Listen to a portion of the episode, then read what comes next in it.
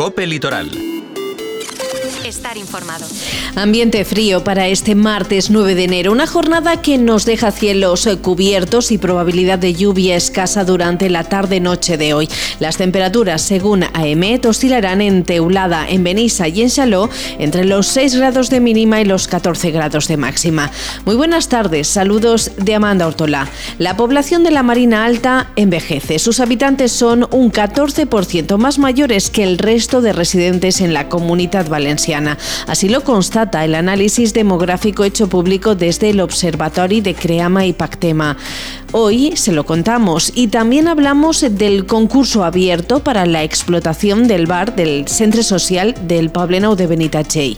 Nos hacemos eco de la primera reunión de la Comisión Conmemorativa del Centenario de la Cofradía de Pescadores de Calp y de la jornada formativa en materia de ética e integridad en la contratación pública que ha organizado para febrero el Ayuntamiento Calpino. Además, en agenda seguimos hablando de propuestas festivas porque en el Poblenou de Celebran este fin de semana el Michain de Quintades. Primeras pinceladas de lo que hoy es noticia, vamos ahora con los detalles de la actualidad más próxima. El perfil demográfico de la población de la Marina Alta es seis años mayor que la media de edad de la comunidad valenciana y de la provincia de Alicante. Así se desprende del análisis hecho público por el Observatorio Marina Alta de Creama y Pactema, un estudio en el que se pone de manifiesto el envejecimiento de los residentes en la comarca. La mayoría de vecinos ya han cumplido los 50 años. Destaca la Vall d'Ebo, que lidera este ranking con la población más envejecida con una media de 55,91 años, mientras que Ondara mantiene la media poblacional más baja, con 43 años.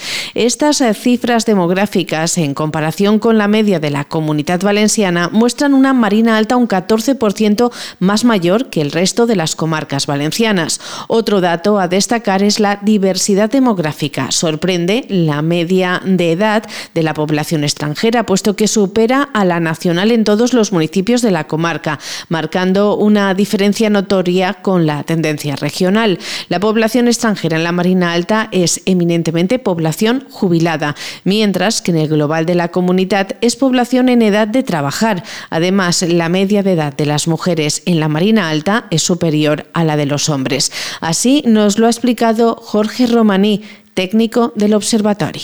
Sí que nos ha chocado eh, lo que ha sido el crecimiento poblacional en términos de, edad, ¿no? porque aquí eh, hemos analizado eh, la edad de, la población de la Marina Alta y de sus 33 municipios que lo integran, y sí que nos ha chocado, hemos visto mm, que hay significancia en cuanto a, la edad media. En, las poblaciones del interior está, la población es, más envejecida que, en la zona litoral y sobre todo al poder hacer esta comparación en cuanto a grupos de, de población hemos podido distinguir entre la población española con la población extranjera y que residen en, en la comarca.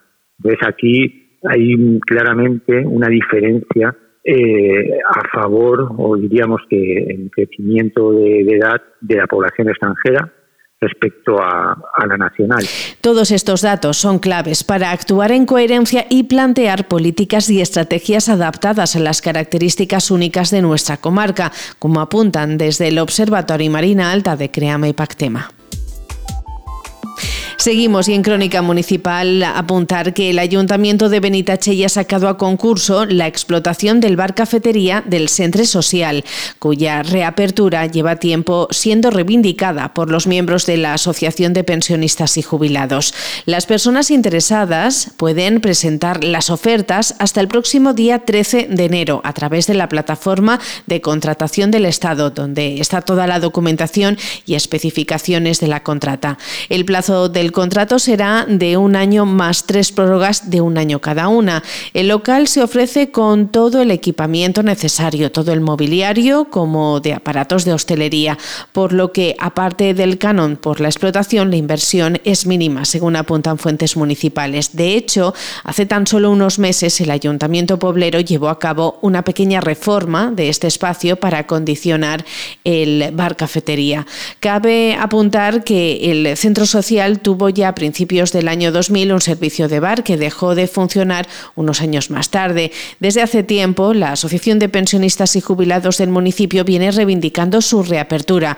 Los procedimientos para su puesta en marcha se detuvieron con la pandemia y ahora se han retomado para que tanto los pensionistas y jubilados como la ciudadanía en general puedan hacer uso del centro, como apunta la concejala del Mayor en el Ayuntamiento, Isa Garrido. Social és un lloc polivalent, en, eh, diguem que és la sede de l'Associació de Jubilats i Pensionistes i eh, al mateix temps està en els baixos dels edificis de l'Escola de Música i l'Escola de Majors i d'adultes i, i trobem que és un punt de, estratègic per a que la persona que s'avinga bé entrar a licitació i es quede en aquesta tarea, pues, trobem que és una, una cosa molt interessant. I eh, des de fa uns mesos l'Ajuntament va fer una xicoteta reforma per a condicionar l'espai, per tant el local està en perfectes condicions. Y más de servicios municipales. La Policía Local de Cal cuenta desde hace unos días con un nuevo vehículo para llevar a cabo sus labores de vigilancia en el municipio. Es un coche híbrido en régimen de renting y es el primero de los tres vehículos que recibirá el cuerpo, además de otro para atestados. Y hablando de Calp, apuntar que la Comisión Conmemorativa del Centenario de la Cofradía de Pescadores ya ha celebrado su primera reunión, un encuentro de trabajo en el que se ha empezado a elaborar el calendario de actividades para celebrar el centenario de la Cofradía de Pescadores a lo largo de este recién estrenado 2024. La comisión está constituida por miembros de la Corporación Municipal, así como por representantes de la Cofradía de Pescadores y Marineros de la localidad. En esta primera sesión han participado como invitados José Ibars y Jackie Vázquez de la agrupación filatélica de Calp, José Malagón de la Asociación de Empresarios Calpinos y Joaquín Roselló por su vinculación con la cofradía y el mundo marinero de Calp.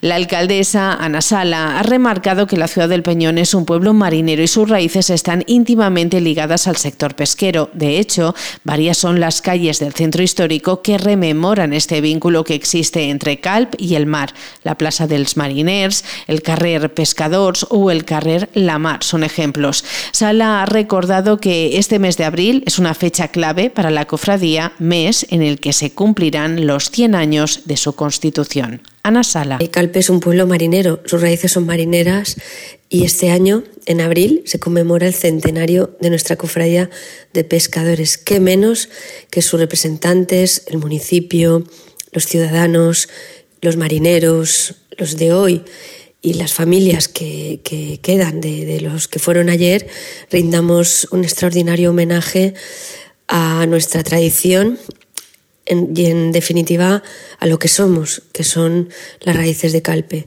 Por eso estamos preparando el calendario para celebrar también por todo lo alto un año repleto de, exposiciones, de conmemoración, de conferencias y de algunas cositas pues que se irán sabiendo cuando presentemos el calendario pues seguramente a final de este mes, primeros de febrero. Sepan también que el Ayuntamiento de Calp organiza para el próximo 2 de febrero una jornada formativa en materia de ética e integridad en la contratación pública que contará con diversas ponencias. El programa arrancará con la ponencia Medidas prácticas para promover la integridad en todas las fases de la compra pública, cargo del jurista y consultor en materia de contratación Javier Vázquez Matilla. Le seguirá en la ponencia la transformación de la contratación en Calp, caminando hacia la excelencia, a cargo del Departamento de Contratación del propio Ayuntamiento Calpino. Otros de los ponentes que participarán en esta jornada serán el director de Análisis e Investigación de la Agencia Valenciana Antifraude, Gustavo Segura, Rocío Fernández, que es subdirectora adjunta de la Jefatura de la Unidad de Rendición Telemática de Cuentas en el Tribunal de Cuentas, la interventora del Ayuntamiento de San Vicente del Raspech, Elena García, y Juan José Orquín, que es vicesecretario general del Pleno del Ayuntamiento de Madrid. La jornada está dirigida a personal funcionario relacionado e interesado por la contratación y responsables políticos municipales. La inscripción ya está abierta, es gratuita y deberá formalizarse hasta el 25 de enero. Muy buenas tardes.